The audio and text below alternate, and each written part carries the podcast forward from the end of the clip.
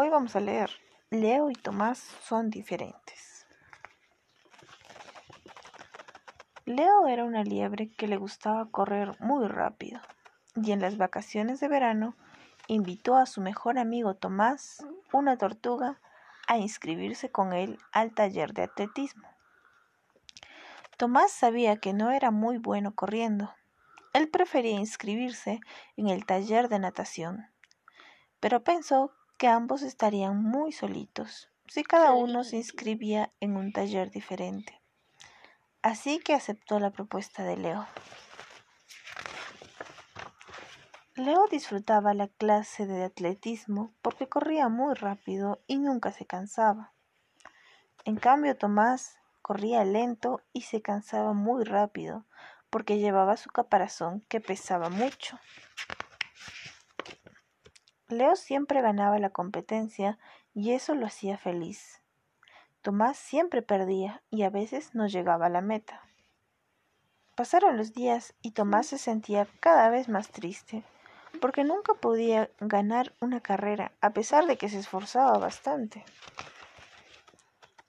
Un día Leo se dio cuenta de que su amigo estaba desanimado y pensó en dejarlo ganar.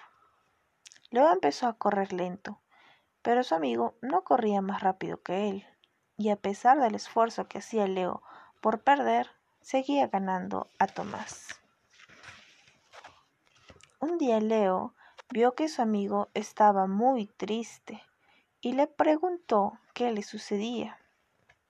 Tomás le contó que ya no quería estar en el taller de atletismo porque no le gustaba correr pero lo acompañaba porque era su amigo. Leo, después de escuchar atentamente a su amigo, tuvo una fantástica idea. Leo propuso a Tomás que cada uno podría llevar el curso que quisiera.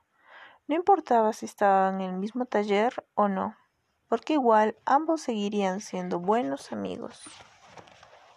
Tomás se puso muy feliz porque llevar clases de natación era lo que más quería hacer para perfeccionar su nado. Además, porque su amigo comprendía que no eran iguales.